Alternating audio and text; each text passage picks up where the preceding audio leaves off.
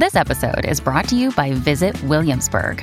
In Williamsburg, Virginia, there's never too much of a good thing. Whether you're a foodie, a golfer, a history buff, a shopaholic, an outdoor enthusiast, or a thrill seeker, you'll find what you came for here and more.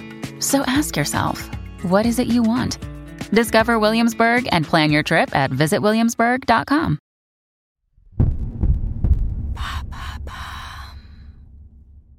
Qu'est-ce que le micro-cheating? Merci d'avoir posé la question.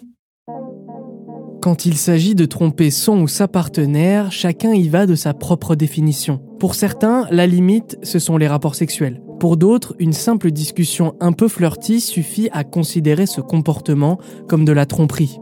Combien de fois avons-nous déjà entendu ou déjà dit ⁇ Non mais ça ça compte pas ⁇ Et c'est là qu'intervient le concept du micro-cheating, que l'on peut traduire par micro-tromperie.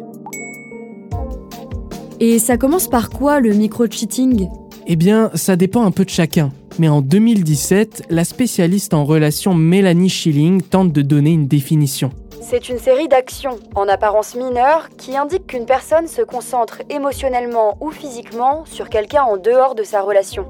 La personne qui pratique le micro-cheating ne va pas fauter sexuellement, mais est infidèle en entretenant une relation ambiguë, en flirtant avec une autre personne. Mais quels sont les signes?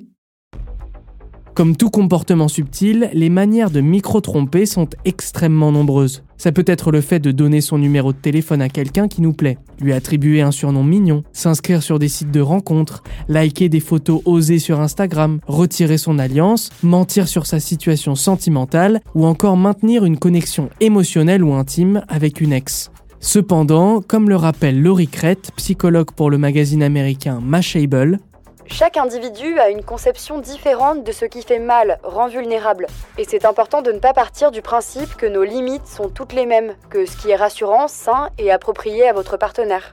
C'est donc difficile de faire une liste exhaustive de tous les comportements que peut avoir un micro-cheater. Tout dépend de ce que vous considérez comme de la tromperie. Et comment peut-on s'en sortir? Il y a plusieurs solutions. Déjà, ça peut sembler bateau, mais le fait de communiquer peut littéralement sauver votre couple. Exprimer des doutes et des inquiétudes ne fera pas de vous quelqu'un de parano. Vous ne briserez pas non plus la magie de votre relation. Vous pourrez en fait fixer les règles qui permettront à votre partenaire de savoir ce qui vous blesse. Pour Mélanie Schilling, l'inverse serait dévastateur. Laisser le micro-cheating s'installer au sein du couple peut mettre en place un modèle relationnel qui vous mine et peut laisser la possibilité à votre partenaire d'aller voir ailleurs. Au fil du temps, cela peut altérer l'estime de soi. Voilà ce qu'est le micro-cheating. Maintenant, vous savez, un épisode écrit et réalisé par Samuel Limbroso. Ce podcast est disponible sur toutes les plateformes audio.